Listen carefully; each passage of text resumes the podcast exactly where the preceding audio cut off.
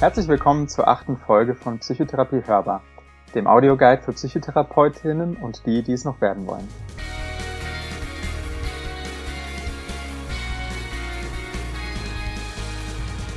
Vielleicht studierst du aber erst Psychologie oder willst einfach so einmal erfahren, was in einer Psychotherapie passiert?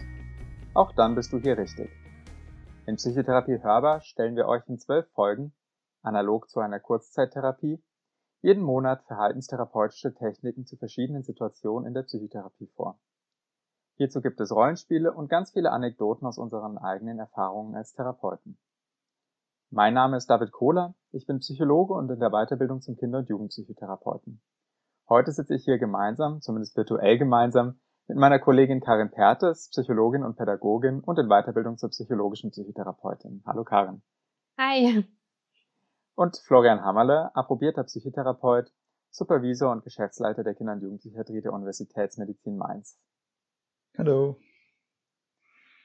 Ich freue mich sehr darüber, heute mit euch die Folge zu gestalten, ähm, auch wenn es für mich etwas ungewohnt ist. Vielleicht muss man dazu sagen, die Folge haben wir etwas früher aufgenommen, als sie später dann äh, erscheinen wird. Um genau zu sein, gerade in dem Zeitraum, als so die ersten Lockerungen der Beschränkungen aufgrund der Corona-Pandemie vereinbart wurden. Und da sitzen wir uns auch heute wieder äh, nur virtuell gegenüber. Jeder sitzt in seinem jeweiligen Zuhause und wir unterhalten uns über Zoom. Also falls die Audioqualität etwas schlechter sein sollte als gewöhnlich, dann bitten wir schon mal um Entschuldigung. Wie ist es denn euch ergangen in den letzten letzten Tagen? Konntet ihr rausgehen? Ähm, habt ihr irgendwas mitgekriegt von den Lockerungen? Wie war das bei euch? Also für mich war es jetzt ehrlich gesagt kein Riesenunterschied. Ne? Also ich habe jetzt Kontakt mit anderen Leuten vermieden weiterhin. Aber ich bin davor auch alleine sozusagen oder mit meiner Frau durchaus auch schon rausgegangen, ne? spazieren gehen und sowas. Deswegen ist es für mich jetzt kein großer Unterschied gewesen.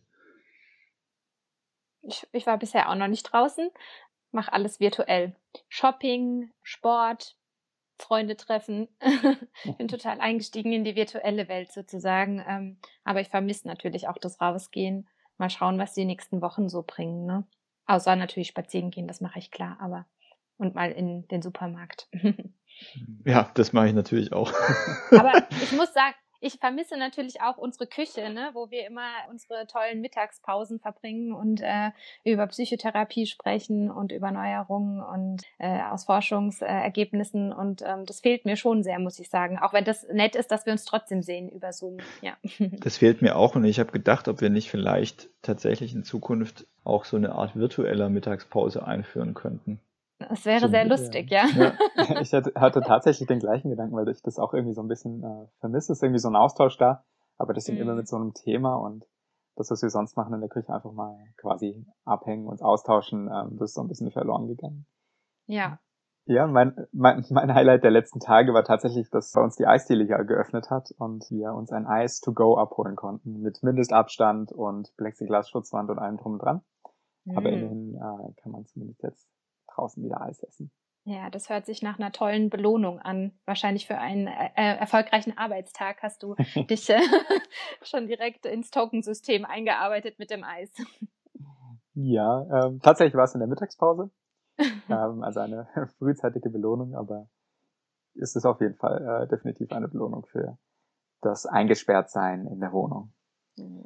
Ja, vielen Dank, Karin. Damit äh, hast du schon den perfekten Einstieg geliefert in unser Thema. Sehr gut. Genau, heute das Thema wird Tokensysteme und Belohnersysteme sein. Und äh, ich habe euch mal eine Frage dazu mitgebracht, die mir als allererstes eingefallen ist, als ich mich nochmal mit dem Thema beschäftigt habe, weil das für mich so ein bisschen ein Beispiel ist, was bei mir persönlich als Belohnungssystem ähm, und Tokensystem irgendwie funktioniert hat. Und zwar kennt ihr noch den Weltspartag? Also ich komme ja aus dem Schwabenland und ah, natürlich, natürlich kenne ich den Weltspartag. Ich glaube, das war fast der, der wichtigste Tag im Jahr für einen Schwaben. Ne? Ähm, noch vorm Geburtstag und allem anderen. Also wenn ihr jetzt Flo sehen könntet, er strahlt wirklich. Ja. Also es war wohl wirklich der wichtigste Tag. Positivste Kindheitserinnerung, ja. Wunderbar. Ich komme ja auch aus Bavü, aber ja, ich habe da nicht so viele Erinnerungen dran. Also tatsächlich für mich war das auch immer ein Highlight gewesen. Bei uns war das so, dass man einfach halt seine Spardose dann an dem Tag zur Bank bringen konnte und äh, dafür ganz viele kleine Belohnungen irgendwie bekommen hat. Es gab Luftballons, ich glaube, es gab immer so Comic-Hefte auch von der Bank noch, die man mitnehmen konnte, äh, ganz viele verschiedene Sachen. Und äh, tatsächlich für mich als Kind waren diese Belohnungen, die man da bekommen äh, konnte für das, was man da hingebracht hatte, die Spardose, das war tatsächlich das Highlight und der Ansporn für mich, überhaupt daran teilzunehmen und gar nicht, dass man da irgendwie Geld ähm, angelegt hat und ähm, dann irgendwie auf ein Konto eingezahlt hat und dann langfristig irgendwas dafür bekommen hat. Und für mich ist das ein ziemlich gutes äh, Beispiel, wie man über so eine Marketingstrategie letzten Endes auch Anreize schaffen kann, dass tatsächlich Kindern Verhalten antrainiert wird, nämlich äh, in dem Fall eben zu sparen und regelmäßig eben seine Spardose auf die Bank vorbeizubringen. Genau. Und tatsächlich diese Art von System, ähm, nämlich äh, Belohnungen einzusetzen, um letzten Endes erwünschtes und neues Verhalten einzuüben, das ist das, womit wir uns heute beschäftigen wollen. Es hat in der Verhaltenstherapie den Namen Tokensystem oder Verstärkerpläne. Und wir wollen heute euch einen Einblick darin geben, wo diese Verstärkerpläne eingesetzt werden können in der Verhaltenstherapie, was vielleicht gut ähm, daran ist, was vielleicht nicht so gut daran ist und eben auch einmal zu schauen, ja, wie man das ganz praktisch eben machen kann. Meine Frage an euch äh, jetzt zunächst wäre einfach mal, was versteht ihr denn genau unter Verstärkerplänen, Tokensystemen, Münzökonomien, Ökonomien, Belohnerpläne? Es gibt ja ganz viele verschiedene Begriffe für das Gleiche. Naja, also ich glaube, da gibt es auf der einen Seite so eine technische Perspektive, ne, dass irgendwie es einen Behaviorismus gibt von Skinner beispielsweise und dass das operante Verstärkung natürlich ist, ne, dass Verhalten eine positive Konsequenz nach sich zieht, aber dass es nicht sofort passiert, sondern dass das über ein Zwischenmedium, ein Token passiert, denn, wo ich eine bestimmte Anzahl von etwas sammle und das dann eintauschen kann.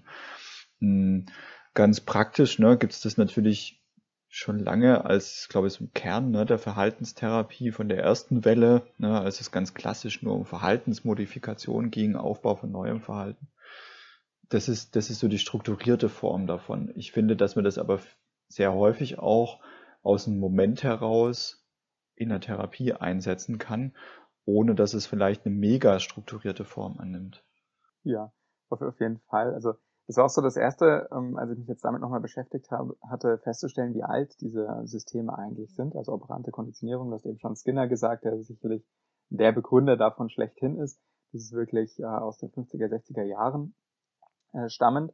Und ich habe mal nachgeschaut, das, das erste Mal, dass so ein Tokensystem oder eine richtige äh, Ökonomie dann systematisch eingesetzt und untersucht wurde, das war 1965 von Alon und Asrin die haben nämlich tatsächlich in einer Schizophreniestation, in einer Psychiatrie, Psychiatrie so eine Münzökonomie eingeführt und tatsächlich ganz systematisch für alle Patienten in dieser Station verschiedene Token ähm, eingesetzt, womit äh, diese sich dann äh, Verstärker eben abholen konnten für erwünschtes Verhalten. Das ist also schon ein relativ mhm ähm, altes Verfahren in der Verhaltenstherapie. Und das finde ich eine total spannende Sache, weil, also ich kann mich auch selber erinnern, in meiner Zeit, als ich in der Erwachsenenpsychiatrie war, war ich eine Zeit lang auf einer Schizophrenie-Schwerpunktstation. Und da hast du ja so Problemverhaltensweisen, wie zum Beispiel, dass die Leute sich sehr zurückhaltend verhalten, Körperpflege vernachlässigen, nicht aufräumen. Und das haben die ja genau in den Fokus gestellt eigentlich, ne, und gesagt, okay, wenn du da erwünschtes Verhalten zeigst, ne, und zum Beispiel dein Zimmer aufräumst, Körperpflege betreibst, dann kriegst du dafür jeweils einen Token und wenn du eine bestimmte Anzahl davon gesammelt hast, kannst du zum Beispiel sowas wie attraktives Essen zum Beispiel ne, oder auch Freizeit bekommen, ne, die du außerhalb verbringen kannst. Und ich finde das total spannend, weil ich kann mich erinnern, in der Zeit, wo ich in der Erwachsenenpsychiatrie war, war das ein großes Thema und es gab viele Patienten, wo das einfach nicht gut funktioniert hat. Das ist ja vielleicht ungefähr zehn Jahre her. Und da war das kein Thema mehr, sowas einzusetzen. Und ich kann mir durchaus vorstellen, dass man auch heute davon profitieren würde, mit diesen Patienten das noch zu machen. Auch im Erwachsenenalter. Ich ähm, ich habe noch eine Ergänzung dazu. Und zwar ähm, kenne ich solche Systeme auch aus dem Strafvollzug. Damals, als ich noch im Pädagogikstudium war, hatte ich Kriminologie als Beifach und da weiß ich noch, dass ähm, so ein System auch vorgestellt wurde, dass halt eben in solchen Vollzugssystemen die Sträflinge halt eben auch oder die Gefangenen auch dort irgendwie durch prosoziales Verhalten oder durch irgendwelche Aufgaben, die sie übernehmen, halt eben ähm, sich schrittweise Sachen erarbeiten können oder auch als Gesamtgruppe irgendwelche Lockerungen bekommen. Und das war doch dann was, was sehr gezogen hat, so wie ich das äh, mitbekommen habe. Also nicht nur in der Psychiatrie, sondern halt eben auch, sage ich mal, in solchen Institutionen, die etwas restriktiver sind, einzusetzen, um Lockerungen zu bekommen, was ja eine große Belohnung einfach ist. Mhm. Ja, spannend, dass das da sich auch durchgesetzt hat. Wir haben jetzt vor allen Dingen über positive Verstärkungssysteme gesprochen, nämlich dass es Belohnungen gibt. Es gibt noch eine Variante von den Verstärkerplänen, nämlich die sogenannten Response-Cost-Systeme, wo es tatsächlich auch eine Art Bestrafung gibt, nämlich die Wegnahme von Tokens oder schon eben ja eingesammelten Belohnungen durch unerwünschtes Verhalten. Die sind häufig so gestrickt, dass man auf der einen Seite eben positive äh, Belohnungen, also Verstärker sammeln kann für erwünschtes Verhalten und gleichzeitig, wenn unerwünschtes Verhalten auftaucht, auch wieder von diesen Tokens oder Belohnungen weggenommen werden kann. Hm. Da wird ja total kontrovers tatsächlich diskutiert, ob das richtig ist, sowas zu machen. Und ich bin da auch ein bisschen skeptisch. Also ich meine, das kennen wir ja alle noch aus dem Studium. Natürlich kann man durch negative Konsequenzen ein Verhalten so schnell verändern wie durch Belohnungen. Aber das Problem ist natürlich, dass durch negative Konsequenzen Verhalten lokal nicht mehr auftritt. Aber wenn dann zum Beispiel ein Bestrafungsreiz wegfällt, ne, dann wird ein Ursprungsverhalten wieder gezeigt. Das kennen wir ja als Blitzerbeispiel. Ne? An den Stellen, wo ein Blitzer ist, fahren Leute natürlich äh, mit ordentlicher Geschwindigkeit, so wie es passend ist, dass man keinen Strafzettel bekommt. Wenn man zu Schwaben zurückführt, natürlich noch viel mehr, weil jeder schon äh, dem einzelnen Cent hinterher rennt. Aber in den Situationen, wo eben kein äh, Blitzer mehr dasteht oder wo der Blitzer vielleicht auch keinen Film mehr hat, ne, in unserer alten Welt, wo noch nicht alles digital war, da fahren die Leute natürlich dann vielleicht sogar noch umso schneller. Deswegen glaube ich, Response Cost ist dann sinnvoll, wenn wir jemand haben, der von seinem Verhalten gar nicht so viel mitkriegt, ne, im ADHS-Bereich wenn wir jemand haben, der ein Aufmerksamkeitsproblem hat und gar nicht, ähm, zum Beispiel im Schulunterricht finde ich das relevant, gar nicht mitkriegt, wenn er schon wieder abgeschweift ist, dazwischen quatscht oder sonst irgendwas macht, dass er ein Token entzogen bekommt, um zu markieren, okay, das war jetzt gerade ein schwieriges Verhalten, aber weniger, um ihn zu bestrafen. Ne? Mhm. Und das kenne ich, ja. ich habe viel mit Schulen zu tun auch, da ist das vielleicht eine Idee, die man mit reinbringen könnte, aber die man wirklich auch kooperativ dann mit den Kindern und Jugendlichen besprechen muss. Ja, also ich glaube, die Kopplung ist da ganz wichtig, ne? Weil Flo, was du da angesprochen hast, ist natürlich total richtig, ne? Wenn es jetzt nur Bestrafung ist, aber eben, wenn man es eben mit dieser Belohnung koppelt und sagt, man hat ein Ziel von, weiß ich nicht, 20 Token und man kann einen halben abgezogen bekommen, wenn man gerade abschweift oder so, dann ist es natürlich eben, macht es sichtbarer, aber trotzdem ist das Ziel ja der Aufbau von positivem Verhalten. Und ich glaube, diese Kombination, die könnte dann von Vorteil mhm. sein. Und nur Bestrafung, ne, das hat man ja schon gesehen, dass es halt eben nicht unbedingt so hilfreich ist auf Dauer. Ja, und zusätzlich ist es ja so, was wollen wir langfristig? Wir wollen ja, dass die Leute irgendwie intrinsische Motivation entwickeln. Ne?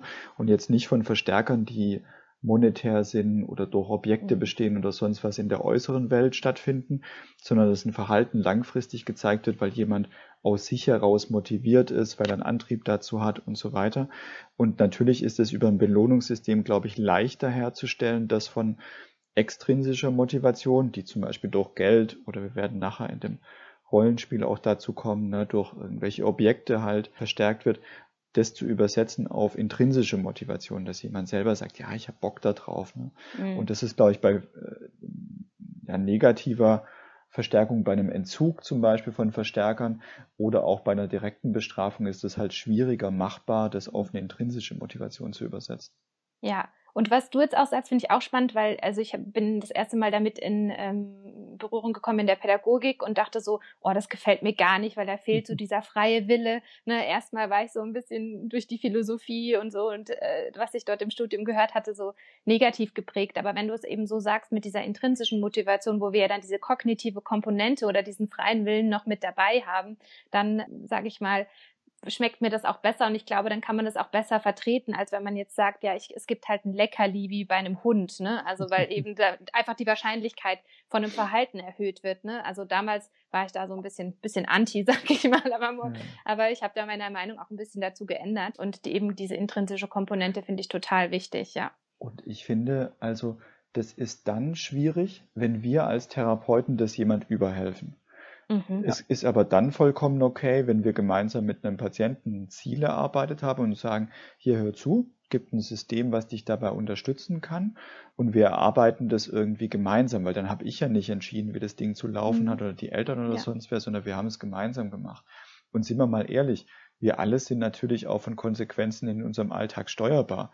Also ich meine, wir alle würden natürlich auch arbeiten gehen, wenn wir kein Geld bekommen würden. Ganz klar, ich weiß, weil wir alle mega intrinsisch motiviert sind. Ne? Nee, Spaß beiseite. Wahrscheinlich würden wir noch arbeiten gehen, aber vielleicht an manchen Stellen bei Standardaufgaben weniger Motivation an den Tag legen oder die halt beiseite schieben, wenn am Ende eben kein Gehaltszettel da wäre und äh, kein Geld auf unser Konto überwiesen würde. Und so ist unser Leben natürlich auch ein Stück weit strukturiert, dass unser Verhalten sicherlich in Teilen zumindest auch konsequenzabhängig ist. Ne? Absolut. Ja, ähm, vielleicht springen wir gerade, weil wir das auch so ein bisschen dabei sind dazu. Was sind denn Vor- und Nachteile von solchen äh, Tokensystemen bzw. Verstärkerplänen? Wir hatten ja schon einige Punkte angesprochen. Naja, also ähm, das kann schon schnell eine Veränderung bringen als Vorteil. Ich finde, für kleine Kinder ist das natürlich auch tatsächlich ein, ein gutes Mittel, wenn wir vielleicht gar nicht so viel Sprachfähigkeit haben. Ne? Auch wenn vielleicht noch gar nicht so eine vollständige Einsicht über manches Problemverhalten da ist, kann das natürlich, wenn man es mit Eltern gemeinsam erarbeitet, auch ein gutes Mittel sein. Wirksamkeit ist schon lang belegt natürlich. Gefahr ist, dass wir es zu kompliziert machen. Äh, schwierig ist, wenn wir den Zeithorizont nicht markieren, wenn wir zu viele Ziele reinpacken. Und wir werden ja, glaube ich, nachher auch zu ein paar Praxiserfahrungen kommen. Auch ich bin mit Verstärkerplänen schon krachen gescheitert, ne? Einfach weil es ungenau besprochen war, weil es zu ambitioniert angesetzt war, weil die Leute nicht vollkommen committed waren an die Geschichte. Und natürlich, ich glaube, da gibt es ja einen großen Vorwurf, ne, so dass wir Patienten dressieren würden, ne, wie, wie ein Hund mhm. oder ein Pferd oder ich weiß nicht was. Ne. Und ich glaube, wenn wir das natürlich von oben herab machen, ist es auch eine Gefahr, dass wir eigentlich auch ja, eine Autonomie des Patienten und auch ja, ethische Grenzen, ne, dass der Patient entscheidet, was gemacht wird, vielleicht auch überschreiten können mit sowas. Ja. Also es gibt noch einen weiteren Punkt dabei aus der, ich glaube aus der Persönlichkeitsforschung ähm, kommt das. Und zwar ist es tatsächlich wohl so, dass wenn wir äh, einen, jemanden haben, der eine schon intrinsische Motivation für ein gewisses Verhalten hat, beispielsweise zur Arbeit gehen und im Team arbeiten, und wenn wir dem jetzt eine extrinsische Motivation überstülpen, nämlich ein hohes Gehalt, dass er plötzlich gar nicht mehr intrinsisch motiviert ist dafür. Mhm ich denke, das ist ein Phänomen, was man so ein bisschen bei Boni-Zahlungen ähm, erleben kann. Die ja eigentlich und, als Belohnung und bei Pias. Bei Pias kann man das auch erleben, Leute. Ja? Die werden auch schlecht bezahlt. die bemühen sich sehr, sehr stark. Ja, wenn, wenn man die jetzt, jetzt Geld geben würde. Das wird gar nicht funktionieren. Ja. Sorry, liebe Pias, ihr bekommt nicht mehr. Wir haben mit euch, oder wir haben den Klinikchefs jetzt das perfekte Argument geliefert, warum Pias schlecht bezahlt werden sollten. Nein, Nein, Quatsch, natürlich nicht. Spaß beiseite. Also das kann tatsächlich aber eine, eine Falle sein, in die man tappen kann, dass wenn man sehr große Belohnungen, sehr starke Belohnungen einsetzt, die vor allen Dingen einen sehr starken monetären Anreiz haben, also große Spielzeuge bei Kindern oder bei äh, Erwachsenen, dass irgendwie besonders viel angespart wird oder es von außen irgendwie noch Geld gibt, dass das Verhalten nicht mehr gezeigt wird, um eben intrinsisch ähm, etwas zu verändern, weil man vielleicht ein anderer Mensch oder äh, ein neues Verhalten äh, erlernen möchte, sondern ähm, tatsächlich nur noch um diese Belohnung einzuheimsen. Und dann ist nämlich die Gefahr, dass dann, wenn der Verstärkerplan beendet wird, das neue Verhalten schlagartig auch wieder verschwindet. Mhm. Ich musste da gerade nochmal an das Blitzerbeispiel denken, was du am Anfang gebracht hast, Florian. Ich hatte kurz überlegt, ob ein gutes Response-Cost-System da nicht vielleicht wäre, wenn man quasi Belohnungen ausschütten würde für, mhm. wenn die Leute vernünftig fahren würden. Ja. Und tatsächlich sehe ich da äh, jetzt auch die Gefahr, dass wenn man das machen würde, dass nach einer Weile die Leute nur noch vernünftig fahren würden, um eben Wenn's diese 200 Euro im Jahr zu bekommen statt eben äh, um Menschenleben zu schützen und äh, um sich nicht zu gefährden. Ja, das war. Also ich kenne da eine Untersuchung mit Kiddies, ähm, die fand ich total spannend, sehr passend für, dafür, die spontan gerne Bilder gemalt haben. Und dann hat man eine Gruppe hergenommen und hat denen jedes Mal noch Geld gegeben. Also in der heutigen Welt vielleicht fünf Euro. Und wenn man denen dann kein Geld mehr gegeben hat, haben die aufgehört, die Bilder zu malen, obwohl sie es vorher mit viel Freude gemacht haben. Und das ist auch ein gutes Beispiel dafür, ne, wo dann eigentlich eine vorbestehende intrinsische Motivation auf eine extrinsische Motivation übergegangen ist, was wir gar nicht wollen, ne? Und dann nachher spontan kein Verhalten mehr gezeigt wird. Hm. Ja, also ich, ich glaube, das ist wirklich ein, ein gutes und auch sehr wirksames Mittel, ne? Und es gibt aber halt natürlich, wie mit jeder Technik, halt auch so Haken und Ösen da dran. Hm. Ich, mir ist gerade auch noch ein Vorteil eingefallen, ne, wenn wir es mit Eltern zu tun haben, die ja oft äh, vielleicht auch bei dem Kind hau hauptsächlich das Problemverhalten sehen, ne, vielleicht jetzt nicht sofort diesen Ressourcenblick haben und sagen, ja, mein Kind kann das, das und das gut, ne, ist natürlich so ein Belohnungssystem für äh, das Verhalten, was gezeigt werden soll oder vielleicht auch was schon ein bisschen da ist, aber noch nicht so häufig gezeigt wird, auch natürlich für die ähm, Eltern irgendwie schön zu sehen, also erstmal salient zu machen, auf der anderen Seite weg von diesem negativen Verhalten, wenn man es jetzt wirklich nur auf diese Belohnung. Ähm, und da ist es natürlich wichtig, ähm, auch gut mit den Eltern zu kommunizieren und eben dieses äh, positive Formulieren von Zielen, das finde ich total wichtig. Und ähm, ich glaube, das, äh, da könnte man nochmal irgendwie am Ende vielleicht von einem Fallbeispiel drauf eingehen, wie man das machen kann, mit mhm. den Eltern das gut zu kommunizieren. Mhm. Weil das hat mhm. natürlich auf der einen Seite die Chance, aber halt eben auch den, ähm, also kann auch ein Nachteil sein, wenn man eben zu stark auf diese negativen oder wenn es zu stark von den Eltern irgendwie extrinsisch motiviert ist.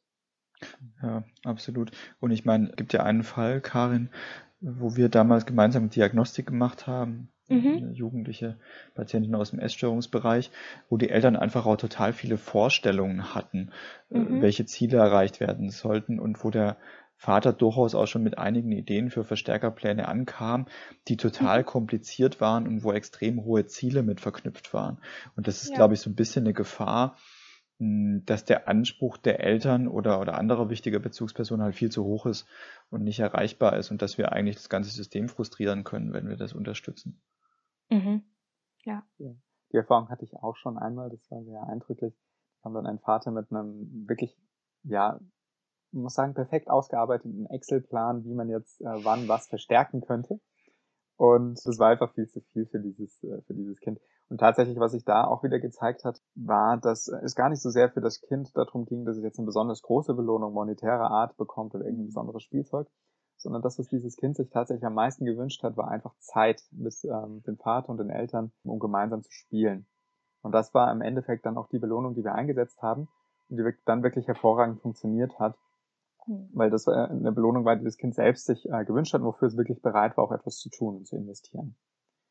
Mhm. Hatte aber eine Weile gedauert, bis wir das auch mit den Eltern klar hatten. Ja, da müssen halt alle mit an einem Strang ziehen, ne? Und äh, das ist ja so interessant, ne, dass eben Kinder sich nämlich oft, ähm, ich habe auch so Beispiele im Kopf, oft ja gar nicht eben dieses neue iPhone wünschen, vielleicht auch, aber in Bezug auf die Eltern eben eigentlich die Zeit und die Aufmerksamkeit oder das gemeinsame Spielen oder einen gemeinsamen Ausflug machen, dass das ja eigentlich der größte Anreiz für die Kinder ist und das auf jeden Fall im Hinterkopf zu behalten, dass man eben da keine riesengroßen Excel-Tabellen ausfüllen muss mit verschiedenen Stufen, wie auch immer, sondern dass es äh, wirklich da ähm, auch handhabbar bleibt und eben eine halbe Stunde Zeit mit dem Kind zu verbringen am Abend, wenn es die Ziele erreicht hat. Ich meine, das ist ja einfach äh, irgendwie auch was, was machbar ist hm. und wenig kostet. Also auch für ähm, Familien, die jetzt vielleicht monetär jetzt nicht so gut aufgestellt sind. Und mir ist auch noch mal gerade ein Punkt eingefallen. Das ist so ein kleiner kleiner Nebenpunkt. Es kann passieren, dass Eltern in so eine Art Kontrolletti oder Polizistenfunktion kommen, mhm. dass die dann den ganzen Tag darauf achten müssen, das höre ich auch häufig von Lehrkräften für den Unterricht, ob erwünschtes Verhalten gezeigt wird oder nicht. Und ich kann mir vorstellen, dass der Idealzustand eigentlich ist, dass wir den Patienten selber dazu bringen, sein Verhalten zu beobachten und dass er selber oder sie selber die Auswertende wird der ganzen Geschichte.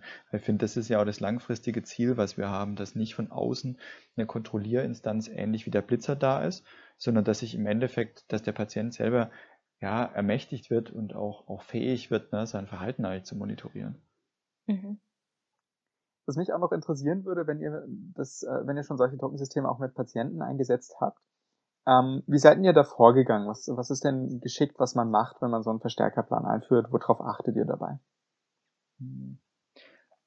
Also ich habe früher sehr viel vorgegeben und dann habe ich jetzt zunehmend, heutzutage würde ich es eher so machen, dass ich es gemeinsam kooperativ entwickle und dass ich eher so Art geleitetes Entdecken mache und eher frage, hey, ähm, es gibt ja ein Ziel zum Beispiel, was wir hier zusammen in der Behandlung haben. Bisher ist es irgendwie schwierig, das zu erreichen. Ne? Was könntest du dir denn vorstellen, wie wir das machen können? und dann mit einem Kind, mit dem Jugendlichen gemeinsam eine Idee zu entwickeln. Für Kinder ist es manchmal ein bisschen schwieriger, da müssen wir mehr vorgeben, ganz klar, als für Jugendliche, die kommen da selber auf mehr Ideen und dann die über geleitetes Entdecken so ranzuführen von Beispielen, ne, die wir vom Sportbereich zum Beispiel kennen oder die wir aus Verhaltenssteuerung von was anderem kennen wo wir das machen. Also, dass ich mich zum Beispiel auf, auf, auf Sport freue und was anderes dafür mache. Das ist ja so wieder so ein verhaltenstherapeutisches Prinzip, das Primark-Prinzip. Wenn was sowieso schon häufig gemacht wird, dass es als Verstärker für andere Verhaltensweisen dienen kann. Und dann das im Endeffekt in einem Gespräch gemeinsam mit den Eltern zusammen zu thematisieren, um so eine Art gemeinsamen Verstärkerplan zu entwickeln und so ein gemeinsames Commitment zu haben.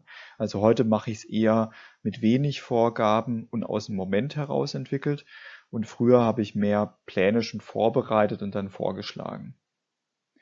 Ähm, je kleiner die sind, umso mehr würde ich tatsächlich auch vorschlagen, weil es für kleinere Kinder auch manchmal wirklich schwierig sein kann, da auf Ideen zu kommen. Und da sind wir ja vielleicht auch als Therapeuten in einer aktiveren Haltung und, und bringen uns mehr ein. Hm.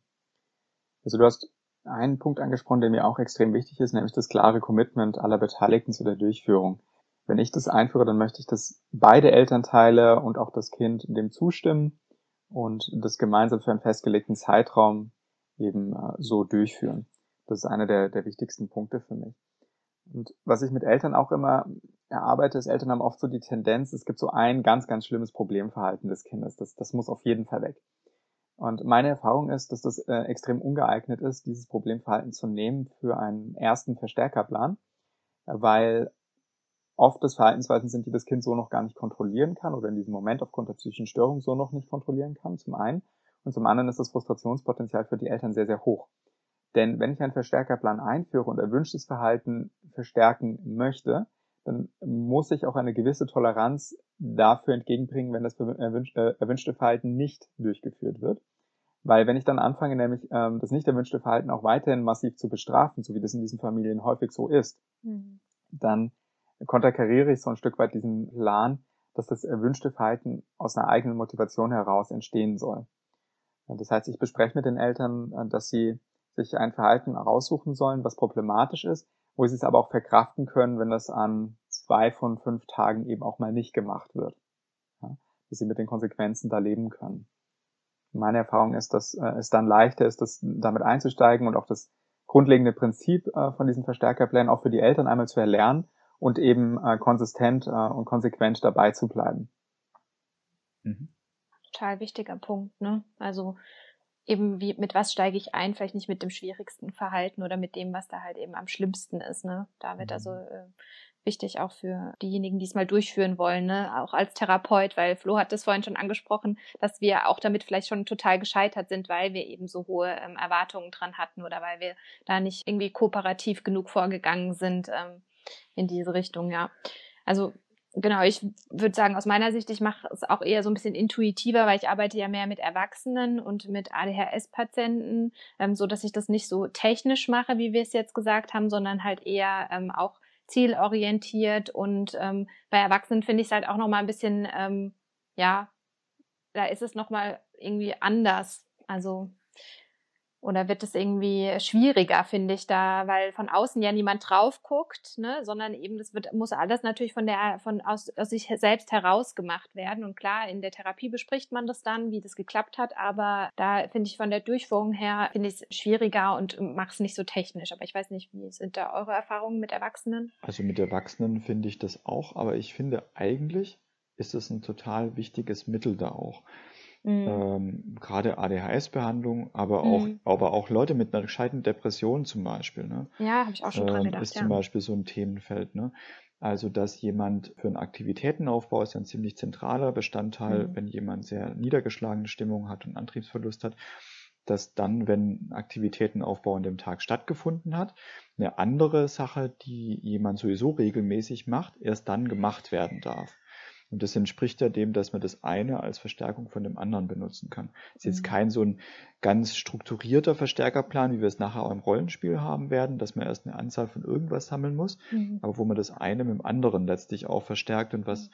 vielleicht ja auch hm, nochmal so ein Prinzip von so einem Verhaltensvertrag entspricht. Das David, du im Kinder- und Jugendbereich kennst das ja garantiert auch, dass man neben einem Verstärkerplan mit Kindern, wenn es ein total schwieriges Problemverhalten gibt, auch so einen Vertrag machen kann, was das Zielverhalten eigentlich ist, wo wir hinkommen wollen tut mir leid, wenn man da im Hintergrund tatsächlich Geräusche hört, ist es meine Tochter.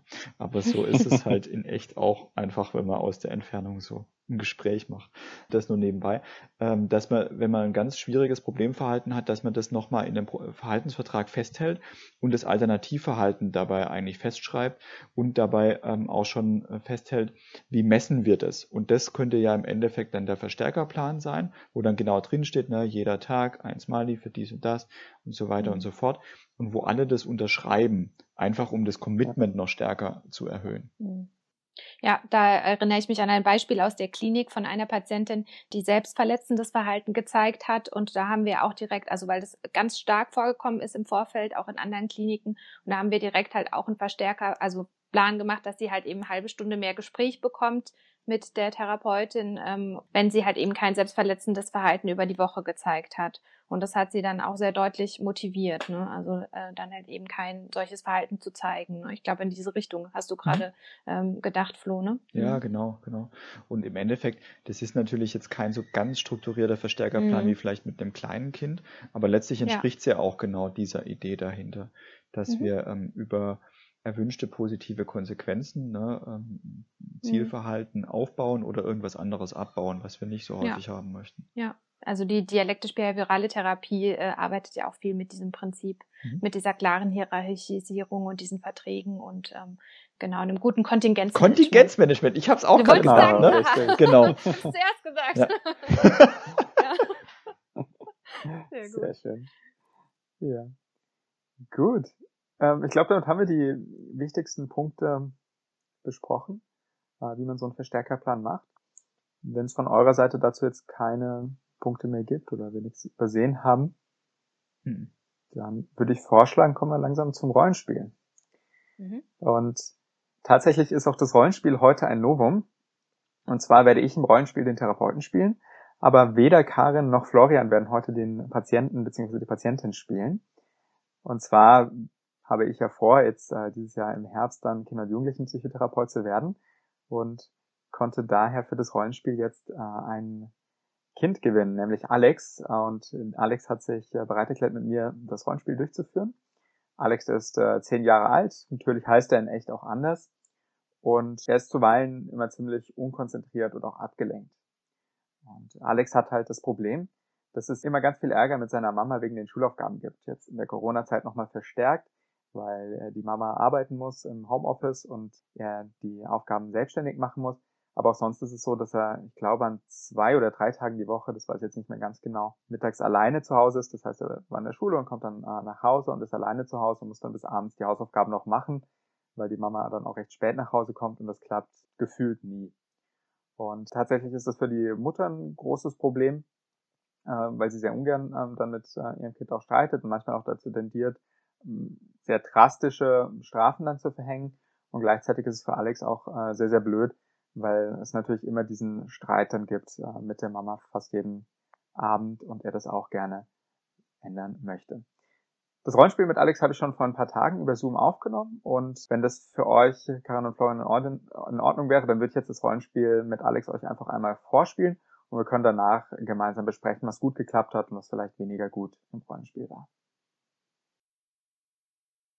Ja, Alex, schön, dass wir uns jetzt äh, nochmal sehen können ähm, dass das geklappt hat. Hm. Ja, wir hatten ähm, ja auch schon ein bisschen drüber gesprochen, dass ich heute gerne mit dir einen Plan machen würde, ähm, damit es nicht mehr ganz so viel Streit gibt mit dir und deiner Mama. Mhm. Ja. Vielleicht ja. kannst du mir gerade gerade noch mal sagen, warum streitet ihr euch denn so häufig? Was ist denn? Äh, also ähm, das ist so, dann wenn ich immer nach Hause komme, dann ist meine Mama noch nicht da und dann ähm, bin ich dann oft alleine. Mhm. Und dann soll ich eigentlich meine Hausaufgaben machen.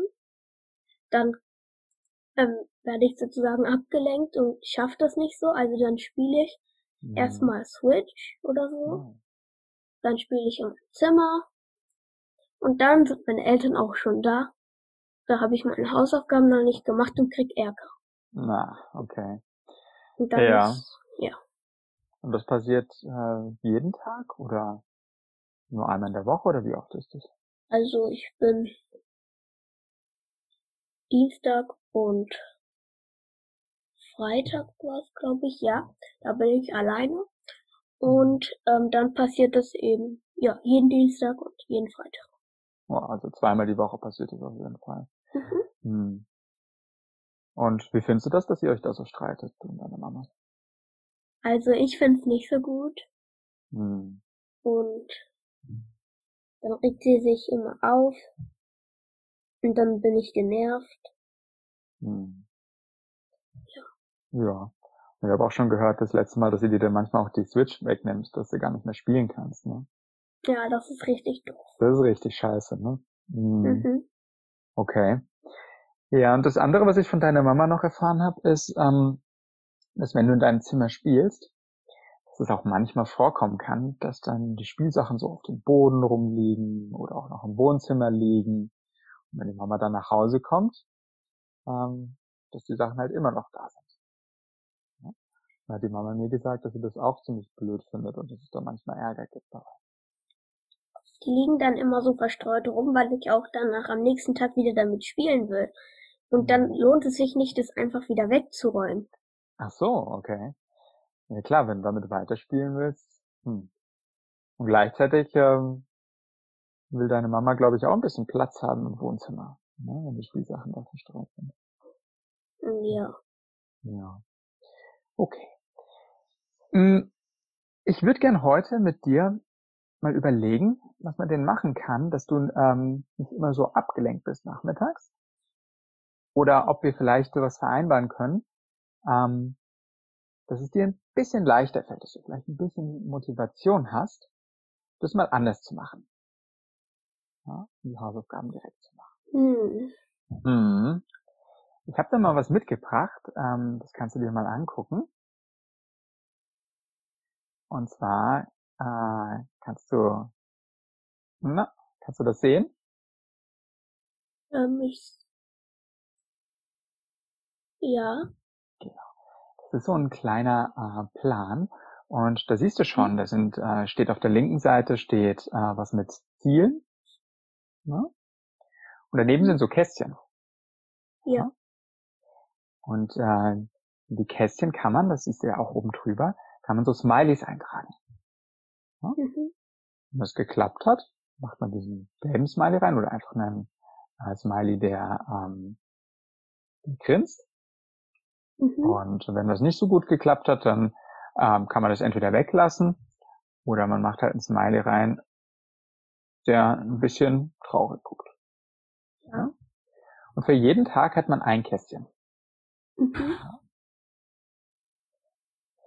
Das haben wir ja eben schon gesagt, es gibt immer Streit bei euch bei den Hausaufgaben. Ne? Ja, da gibt es Streit. Hm, wenn du die nicht gemacht hast. Mhm. Das hat mir deine Mama gesagt, hm, dass du ja meistens so Hausaufgaben für eine halbe Stunde hast. Stimmt das? Ja. Mhm. Das heißt, wenn du die, wenn du die machst, dann brauchst du so eine halbe Stunde. Ja. Okay. Deine Mama würde sich von dir wünschen, dass du die Hausaufgaben regelmäßig machst. schreib das mal hier oben bei Ziel 1 rein. Mhm. Ja. Jetzt habe ich aber von dir schon äh, gehört, naja, Hausaufgaben macht nicht so viel Spaß wie Switch spielen oder mit Lego Star ja, Wars spielen. Macht ne? Eigentlich ja, nicht so Spaß, ja. ja. Okay. Hm. Kann ich gut verstehen. Also ich hatte auch nie wirklich viel Lust auf meine Hausaufgaben. Ja. Und wenn du sie aber nicht machst, haben wir jetzt auch festgestellt, dann gibt's immer Ärger mit der Mama abends. Richtig viel. Hm, ist auch nicht schön, oder? Überhaupt nicht, eigentlich. Ja. Überhaupt nicht, ne? Okay. Hm. Manchmal, wenn man Sachen hat, die einem nicht so viel Spaß machen, die man aber trotzdem machen muss. Ne, sowas wie Hausaufgaben. Wenn es Ärger gibt mit der Mama oder mhm. ich glaube auch die Lehrerin würde schimpfen, wenn du die Hausaufgaben gar nicht mehr machen würdest, oder? Ja, ja. Okay dann hilft es manchmal, wenn man sich Belohnungen überlegt, ähm, die man bekommen kann, wenn man das macht. Ja. Hm. Jetzt siehst du hier unten auf diesem Zettel, da gibt es einen Punkt ähm, Belohnung. Ich habe das mal einmarkiert. Ja. ja. Kannst du lesen, was da drunter steht? Für drei lachende Smileys, für sieben lachende Smileys und für 14 lachende Smileys. Genau. Ja. Und zwar ist es so, dass wir oben ja jetzt schon ein Ziel vereinbart haben, ne, die Hausaufgaben. Haben wir mal ja. reingeschrieben. Das müssen wir gleich nochmal ein bisschen genauer besprechen. Hm. Und ähm, wenn du die gemacht hast an einem Tag, dann kann deine Mama abends, wenn sie sieht, okay, du hast die Hausaufgaben erledigt, Alex, äh, wenn sie nach Hause kommt, dann kann sie dir eben so ein Smiley da oben eintragen. Ja, wenn okay. du sie gemacht hast, ein lachendes Smiley. Wenn du sie nicht gemacht hast, eben ein trauriges Smiley. Und wenn du drei lachende Smileys gesammelt hast, dann kannst du dafür eine kleine Belohnung bekommen.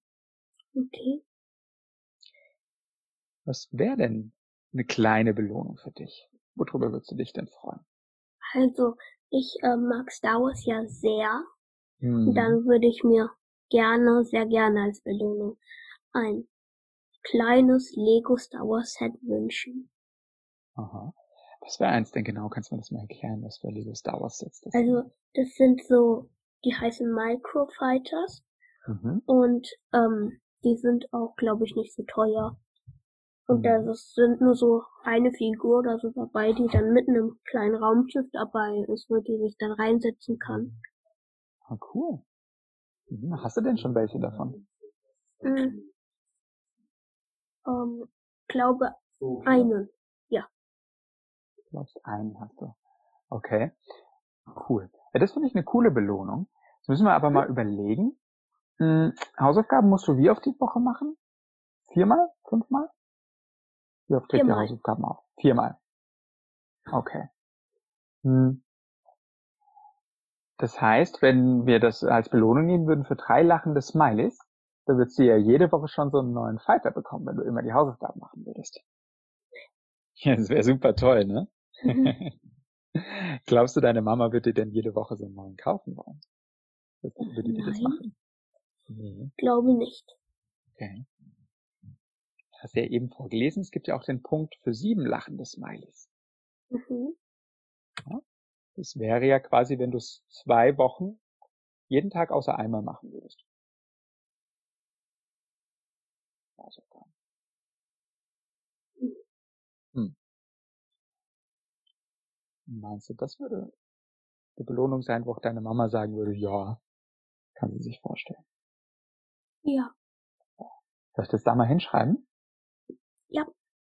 Okay. Habe ich hier mal Mikrofighter, hast du gesagt, ne? Mhm. Hm. Okay. Hm. Was wäre denn noch eine andere äh, Belohnung für, sag mal, drei lachende Smileys? Vielleicht irgendwas Süßes?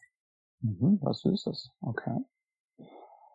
Hm, ist eine gute Idee.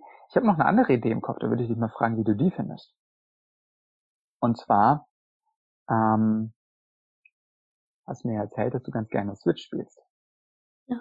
Spielst du das denn auch manchmal mit der Mama oder dem Papa zusammen? Ja. Mhm. Nicht so oft. Nicht so oft. Magst du das, wenn du das mit denen zusammenspielen kannst? Richtig, richtig. okay. Was meinst du, was würde deine Mama dazu sagen? Wenn wir da hinschreiben würden, für drei lachende Smileys würde deine Mama ähm, bei, bei Mario Kart, was ja vorhin erzählt von Mario Kart, ähm, so einen äh, Grand Prix mit dir fahren, also vier Runden fahren. Meinst du, das wird die machen für drei Lachen des Smileys? Ja, eindeutig, ja. Wird dir das auch Spaß machen? Wäre das eine Belohnung für dich? Ja, das ist ja eine super Belohnung. okay. Dann schreibe ich das einmal hier mal mit. Ah, ich schreibe mal hin Grand Prix fahren mit Mama und dann wissen wir beide, was gemeint ist, ja? Mhm. Cool. Okay. Hm. Das hatte mir deine Mama ja gesagt und äh, auch du eben, dass es ja noch einen anderen Punkt gibt, wo es immer wieder Streit gibt. Weißt ja. du noch, was das war? Mit dem Zimmer aufräumen. Zimmer aufräumen. Hm. Und was sollst du da machen mit dem Zimmer aufräumen? Weil eigentlich ist es ja nicht Zimmer aufräumen, sondern Spielsachen aufräumen, ne? Ja. Mhm. Also da soll ich dann immer meine Spielsachen wegräumen. Aber ich will das dann eben eigentlich gar nicht machen, weil ich am nächsten Tag dann sofort wieder damit spielen will. Hm, ja. Aber deine Mama will es trotzdem von dir, ne? Ja. Hm. Ist doof. Okay. Ja. Na, ich kann das gut verstehen, dass du, ähm, wenn du die am nächsten Tag wieder haben willst, dass das jetzt irgendwie blöd ist, die in die Kiste zu räumen und die Kiste in den Schrank und so. Mhm. Gäbe es denn eine Möglichkeit, die zumindest aus dem Wohnzimmer wegzuräumen, dass sie deine Mama nicht stören, dass sie da nicht drüber fällt? Ähm, vielleicht tue ich sie dann einfach irgendwo anders in mein, also zum Beispiel in mein Zimmer einfach hinlegen. Mhm. Hast du da einen Platz, wo wir die hinlegen könnten, wo, wo niemand drüber fällt? Also da gibt's immer so, ähm, also da ist immer so ein Kissen, da setzen sich auch manchmal meine Eltern drauf, aber da setzt sich jetzt nicht mehr so oft jemand drauf und da kann man dann die Sachen, also die Figuren drauf mhm. legen. Okay. Das heißt, da könnte man die weglegen im Zimmer? Ja. Okay. Soll ich das mal als zweites Ziel aufschreiben? Okay. Ja? Sag mal Spielsachen auf Kissen räumen. Okay? Mhm. So. Okay, jetzt haben wir ja zwei Ziele aufgeschrieben, für die du äh, Smileys sammeln kannst. Ja. ja. Bei den Hausaufgaben müssen wir, glaube ich, nochmal kurz drüber äh, sprechen. Mhm. Ja. Und zwar ähm, ich habe bisher nur Hausaufgaben aufgeschrieben. Das finde ich aber noch nicht so ein gutes Ziel. Ja? Weil jetzt kann es ja zum Beispiel mal sein, dass du richtig, richtig viel Hausaufgaben an einem Tag aufhast und die gar nicht schaffst, bis deine Mama wiederkommt. Ja. ja und dann würdest du nachher keinen Smiley bekommen und es war gar nicht möglich, die alle zu machen. Ja. Mhm. Deswegen hatte ich mit deiner Mama besprochen, dass ähm, du eine halbe Stunde Hausaufgaben machen sollst. Okay. Ja? Schreib das mal dazu. 30 Minuten. Ja? Jetzt ist es aber anders so. Woher weiß denn deine Mama nachher, dass du 30 Minuten Hausaufgaben gemacht hast und nicht fünf?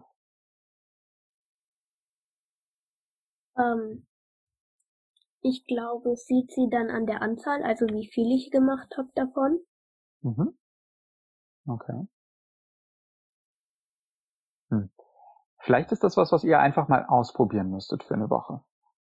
Ja. Okay. Wenn du Hausaufgaben machst, dann guckst du auf deine Uhr. Hast du eine Uhr an deinem Schreibtisch stehen? Ja. Perfekt. Schaust du drauf, wenn du 30 Minuten gemacht hast, dann ähm, ist es okay, dann könnt ihr den Rest ab zusammen machen. Da kann man auch eine Stoppuhr einstellen. Du kannst eine Stoppuhr einstellen, ja, das ist noch besser. Dann siehst du es ganz genau, da musst du noch nicht mal rechnen dabei. Sehr gut. Ja? Okay. Mhm. Ich meine, das mit den Spielsachen, das kann die Mama ja natürlich sehen. Ja. Wenn die vorm Schlafen gehen immer noch im Wohnzimmer rumfliegen, gibt's kein Smiley. Mhm. Wenn sie vorm Schlafen gehen, oder ich sag mal vorm Zähneputzen, wäre das was? Ja. Wenn die vorm Zähneputzen, wenn die vorm Zähneputzen ja. weggeräumt sind, gibt's ein Smiley. Wenn sie vorm Zähneputzen, also wenn du zum Zähneputzen gehst, noch dastehen im Wohnzimmer, gibt's keinen. Okay. Ja? Und dann kannst du ja zusammenzählen, wie viele Smileys du hast. Kannst die immer einlösen. Mhm. Wenn du eine halbe Stunde mit deiner Mama spielen willst, ähm, Grand Prix fahren, kannst du ihr das sagen und dann streicht sie, wenn sie das dann mit dir macht, drei von diesen Smileys weg. Ja. Okay? Und für sieben Smileys, lachende Smileys, gäbe es dann einen Mikrofighter, den du dir aussuchen kannst bei Star Wars. Mhm. Okay. Hm, was hältst du davon, wenn ihr das mal eine Weile ausprobiert, so einen Plan? Okay. Mhm. Würde ich deiner Mama vorschlagen, ich sehe die ja nächste Woche im Termin. Ja. Nochmal mit ihr besprechen. Das heißt, bis dahin macht ihr das noch nicht. Dann ab nächster Woche. Dann würde ich mit ihr nochmal besprechen, ähm, dass ihr das ausprobiert und sie auch nochmal fragen, ob das so okay ist. Oder du kannst sie ja auch schon fragen, ob das für sie in Ordnung wäre. Ich gebe dir nachher den Plan okay. mit. das für ja. sie in Ordnung wäre mit dem Mikrofighter und dem Grand Prix. Vielleicht sagt sie aber auch noch was dazu oder hat auch noch eine Idee für eine Belohnung. Mhm. Und dann könnt ihr das ja mal für äh, den nächsten Monat ausprobieren. Okay. Ja? okay. Und wenn ich dann und wenn ich dann zehn Smileys habe, kann ich dann ähm, einmal mit meiner Mutter Grand Prix fahren und einmal einen Microfighter bekommen. Genau, richtig. Ja, also desto mehr Smileys man hat, desto mehr Auswahl. Genau, desto mehr Smileys, desto besser. Wenn du 14 Smileys hast, kannst du zwei Microfighter bekommen. Mhm. Oder kannst dann, das muss ich selbst rechnen, kannst dann viermal mit deiner Mama Corpri fahren und hast noch zwei Smileys übrig. Mhm. Mhm. Cool. Hast du noch Fragen dazu? Hm. Nein, eigentlich nicht. Keine Frage.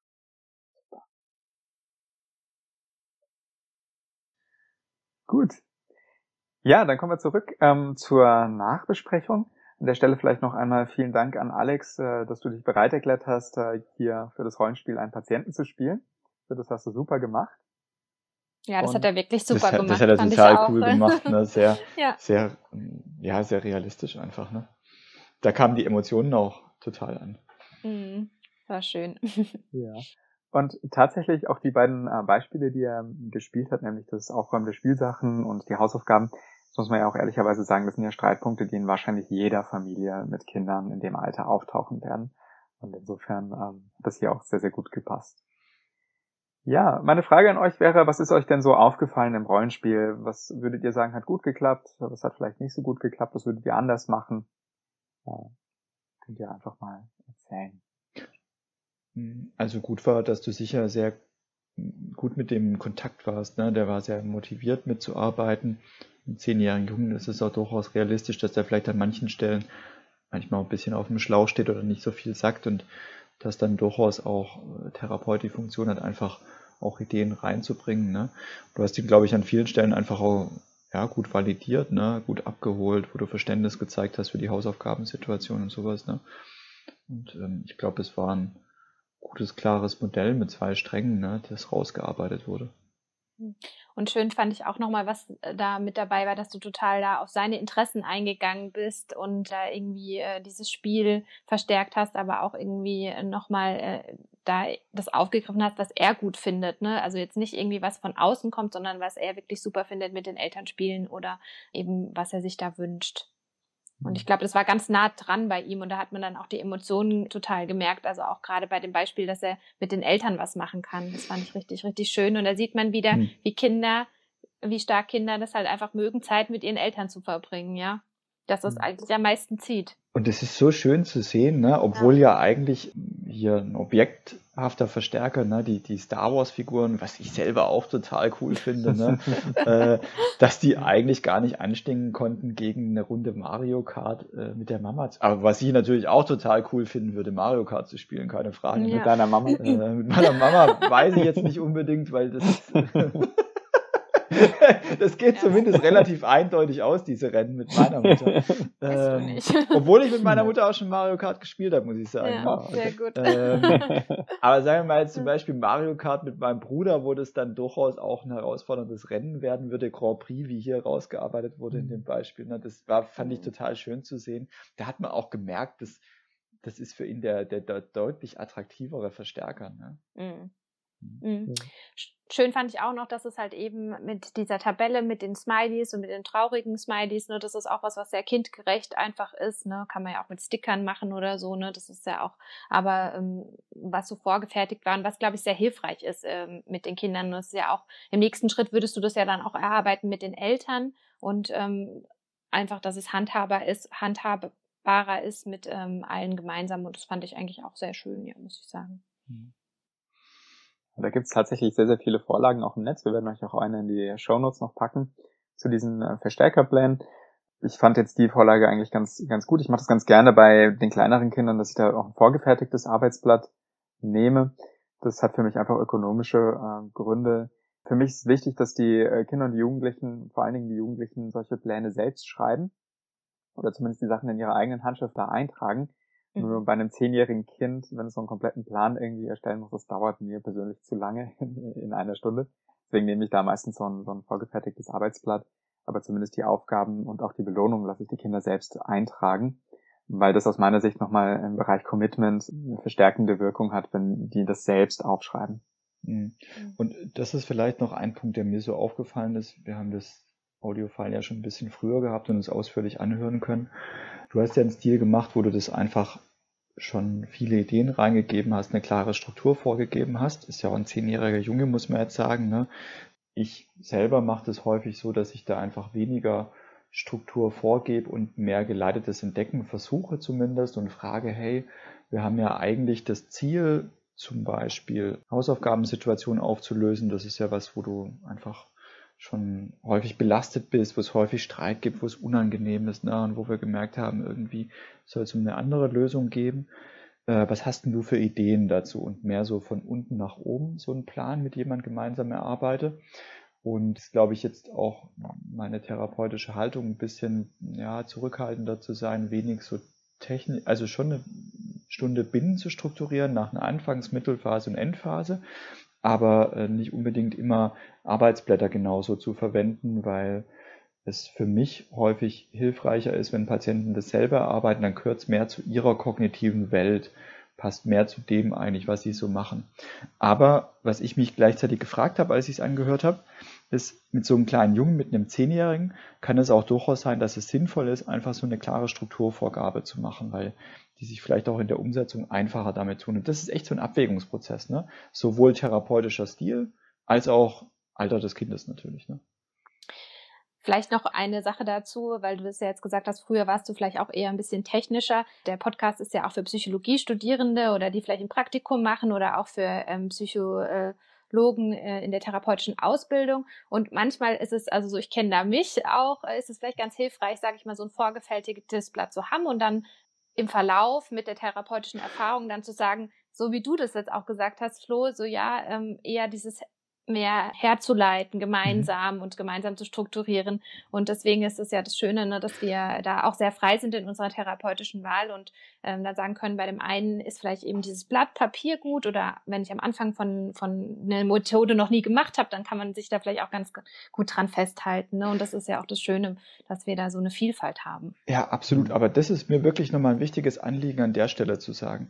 Ich bin jetzt nicht der Meinung, dass bloß weil jemand jetzt ein paar Jahre als Psychotherapeut arbeitet, dass mhm. man deswegen sich keine Manuale mehr anguckt und keine Therapiemethode so übernimmt, wie mhm. das irgendwo gut beschrieben ist, was äh, wissenschaftlich wirksam ist. Ich bin ganz dafür zu haben, wirklich, dass wir als Verhaltenstherapeuten auch dem verpflichtet sind zu gucken, was ist wissenschaftlich die wirksamste Methode für ein Problemverhalten und dass auch mhm. ich mich sozusagen selber disziplinieren muss, mich dann an irgendwelche Therapieverfahren zu halten, weil ich finde nicht allein mhm. deswegen, weil ich das ein paar Jahre mache, dass ich so überheblich sein kann, zu sagen, ich weiß es besser, das mit den Leuten zu erarbeiten, mhm. als es auf dem Blatt steht. Ne? Das ist mir wirklich mhm. ein wichtiges Anliegen, weil ich kenne ein paar Kollegen, die das so, so sehen würden. Und mhm. äh, das sehe ich tatsächlich nicht, sondern eher als Grundlage im Hinterkopf Modelle zu mhm. haben, ne? ja. die gemeinsam mit Leuten in einer Stunde zu erarbeiten. Das ist vielleicht auch ein Link übrigens zu der Folge zu den Störungsmodellen. Ne? aber trotzdem auch das mit reinzubringen, was als Störungsmodell in einem Manual drin steht, was wissenschaftlich erwiesen ist. Und das ist auch etwas, finde ich, was wir, was wir Patienten auch schuldig sind. Ne? Ja. Mhm. Darin anschließend, ähm, was für mich, also ich stimme dir voll und ganz zu dabei, Florian, äh, es gibt gute Gründe von Manualen auch abzuweichen. Und das, was für mich irgendwo wichtig ist, ist dann, wenn ich abweiche oder dann, wenn ich andere Wege ähm, einschlage, als es vielleicht gerade vorgesehen wäre laut Manual oder laut Verhaltenstherapie, dass ich dann ein sehr gutes Rational habe, warum ich das in diesem Moment gerade anders mache.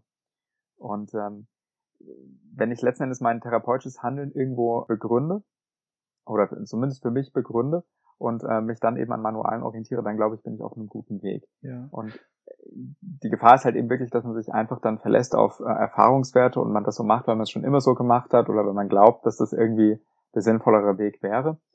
Und wenn ich aber eine Begründung für mich formuliere, warum ich das in diesem Fall so mache, dann kann ich auch relativ leicht ein für mich abschätzen, war das jetzt, äh, hat es zum Ziel geführt oder hat es nicht zum Ziel geführt und es dann gegebenenfalls auch wieder anders zu machen. Mhm. mhm. Aber so sind ja alle therapeutischen Prozesse, ne? dass wir ja auch immer wieder adjustieren, weil es würde mich nämlich jetzt auch interessieren, wie es dann weitergeht mit der Mutter, wenn du dich mit ihr zusammensetzt, um wieder auf das Beispiel zu kommen, wie man das gemeinsam verankern kann und vielleicht auch nochmal auf die Folge, äh, die nächste Folge mit der Motivation, die kommen wird. Da hat der Flo dieses, die Methode vorgeschlagen, einen gemeinsamen Deal zu machen, das sozusagen festzunageln entwickeln äh, diesen äh, Verstärkerplan mit einem Deal, also mit dem Kind und mit der Mutter und dass beide irgendwie einschlagen noch mit dir zusammen und ähm, sich dann daran auch halten, alle Beteiligten, also so ein Commitment abgeben.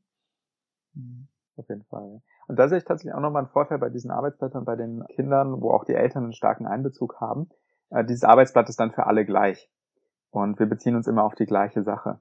Mhm. Und natürlich ist es schön, eben die Dinge auch selbst zu entwickeln. Das kann in der Konstellation jetzt manchmal schwierig werden. Jetzt in dem äh, Fall des Beispiels hätte ich ja mit der Mutter davor schon äh, besprochen, was das Problemverhalten, was aus ihrer Sicht äh, verändert werden mhm. soll und wie könnte das gestalten, äh, gestaltet werden. Ich hätte ja auch schon grundlegend erklärt, was für Stärkerpläne sind. Und wenn ich das bei beiden irgendwie bottom-up entwickelt hätte, hätte es sein können, dass die sich ein bisschen unterscheiden, diese Modelle. Und da war das in diesem Fall für mich hilfreich.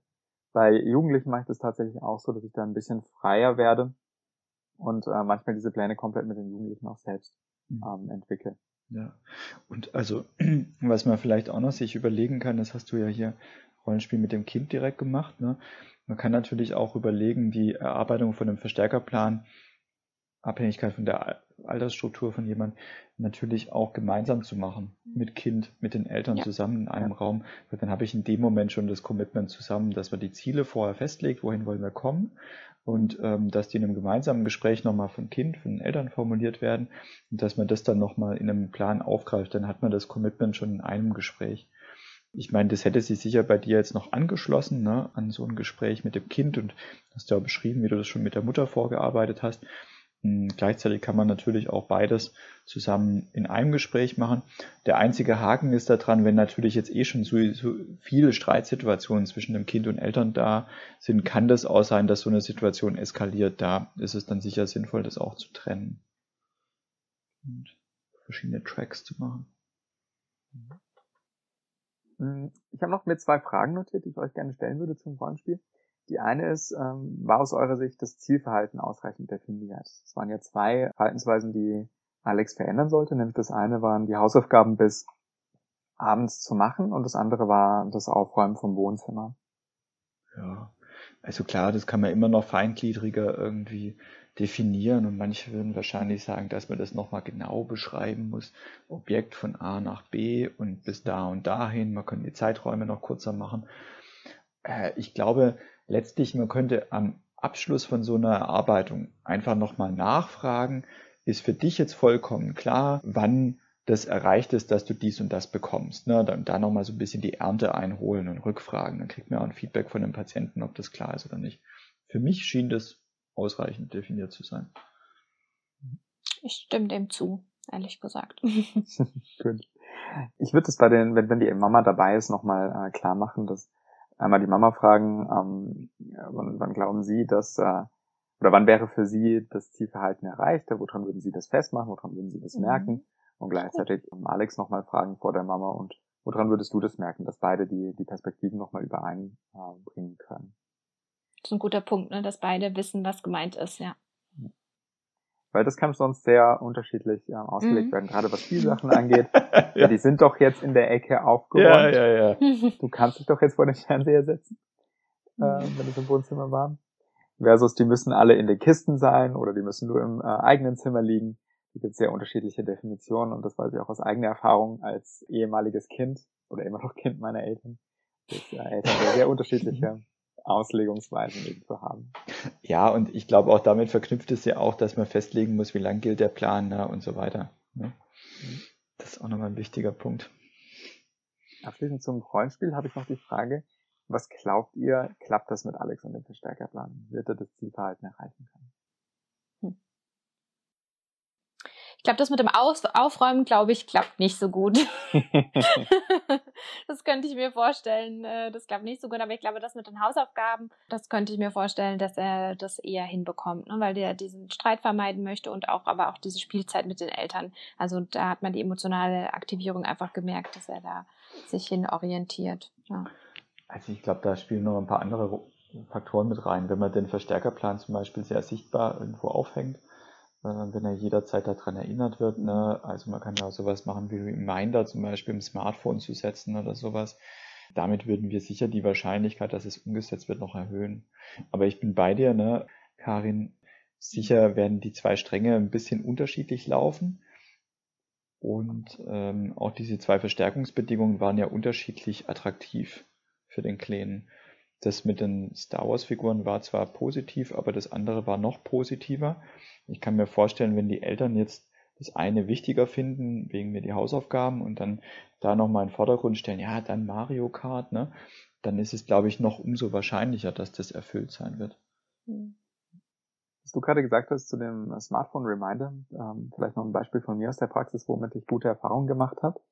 Und zwar hatte ich einen Patienten mit einer ADHS, der war ein bisschen jünger als Alex und da war, war unter anderem das Streitthema, dass er für viele Dinge einfach viel zu lange gebraucht hat. Zum Beispiel sich fertig zu machen morgens für die Schule äh, und ähnliche Geschichten. Und was dort sehr, sehr gut funktioniert hatte, war, dass die Eltern dann ein Whiteboard angeschafft hatten, ähm, was sie an die Tür gehängt hatten von äh, dem Kind.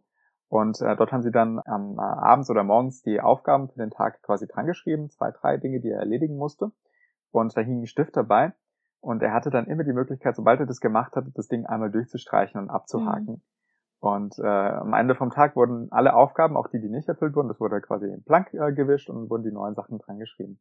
Und das hat in Kombination mit so einem Verstärkerplan echt dazu geführt, dass es äh, morgens wesentlich stressfreier verlaufen ist, weil er an wesentlich mehr Tagen eben sich rechtzeitig angezogen hat und so weiter, weil dieses Durchstreichen auch nochmal mhm. irgendwie ein eigenständiger Verstärker gewesen ist. Ja, für ihn. Mhm und es gleichzeitig, glaube ich, sehr stark visualisiert hat, was eben die Aufgaben sind. Hm. Ich, ich kenne da auch sehr viele Psychologiestudierende, die diese Methode nutzen, mit sich so ganz vielen To-Do-Listen und dann so richtig viel Spaß dabei haben, diese Punkte durchzustreichen. Yes. ja. Wenn man das hinkriegt. Ja, ja. Ansonsten kann es auch ein Frust sein. Ja, das äh, ist bei solchen Verstärkerproblemen leider immer, ne? Ja. Also ich. das, kann, das ist auch so, was ich mitnehme. Es kann total das tolle Tool sein, aber eben auch sein, dass, dass es sehr frustrierend ist. Also ich, ja, will es auch nicht dazu weitschweifig sein, aber ich kann mich da auch an einige Beispiele erinnern, wo das gut funktioniert und wo es nicht funktioniert hat. Und ich glaube aber, dass wir nicht vergessen sollten, wir haben die digitale und moderne Medien und warum sollte man ein Smartphone nicht zum Beispiel verwenden, wenn das jemand hat? Ich kann mich gut an einen 13-jährigen Jungen mit einer Störung des Sozialverhaltens erinnern, der wirklich gefährliche Dinge gemacht hat, ne, Feuer anzuzünden und auch ähm, andere gefährliche Dinge. Und da war natürlich ein ganz, ganz wichtiges Ziel, dass er das definitiv sofort einstellt, vor allen Dingen die Feuerleggeschichte. Und dann ist er selber auf die Idee gekommen, sich einen Reminder im Handy zu machen, so einen Wecker, ne, der ihm jeden Tag vorgesprochen hat, du darfst keinen Scheiß machen.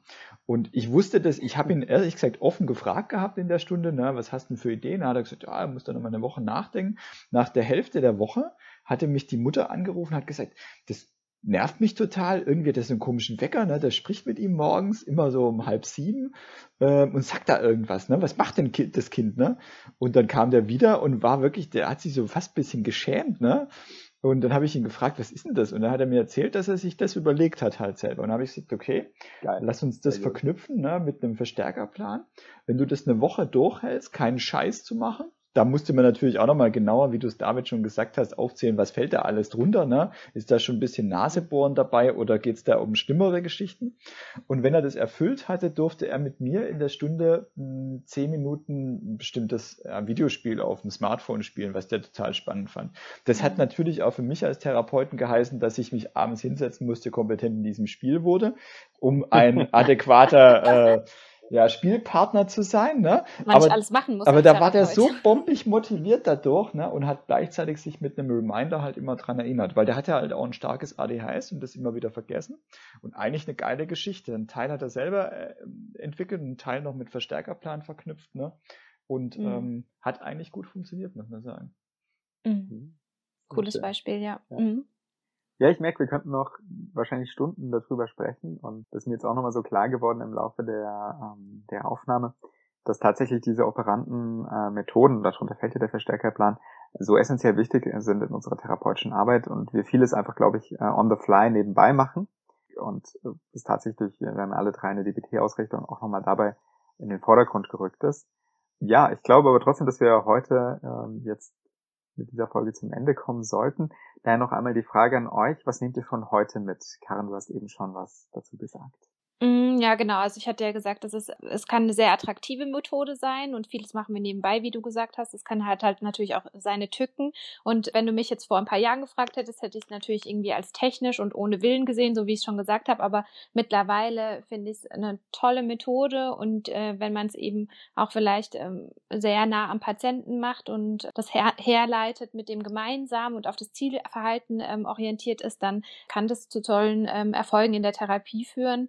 Und man sollte es einfach mal ausprobieren, ähm, auch an die PIAs und an die Psychologiestudenten, äh, vielleicht auch bei sich äh, einfach mal schauen, wie das wirkt und damit seine Erfahrungen machen und das jetzt nicht per se, so wie ich vielleicht damals abtun.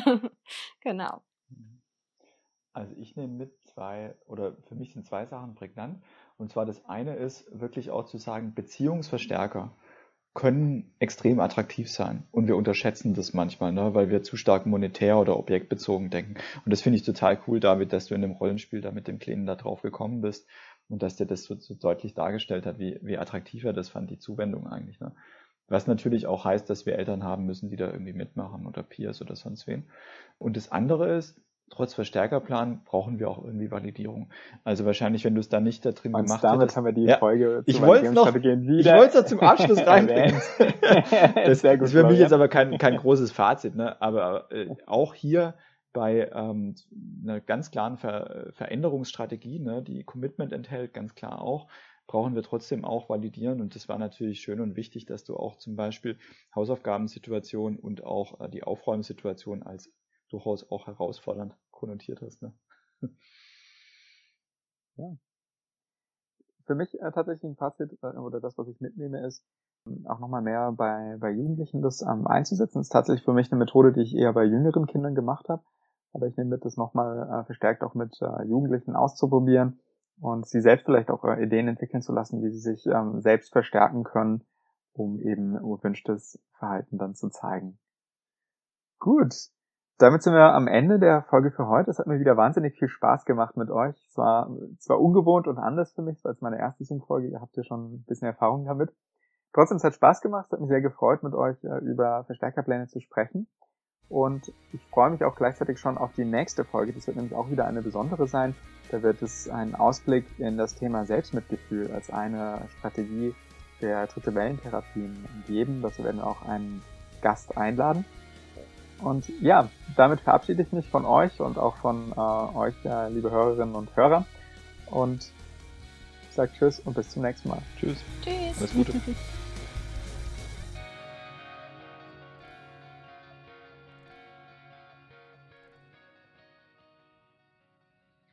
Diese Folge Psychotherapie hörbar wurde unterstützt durch eine Förderung des Gutenberg Lehrkollegs.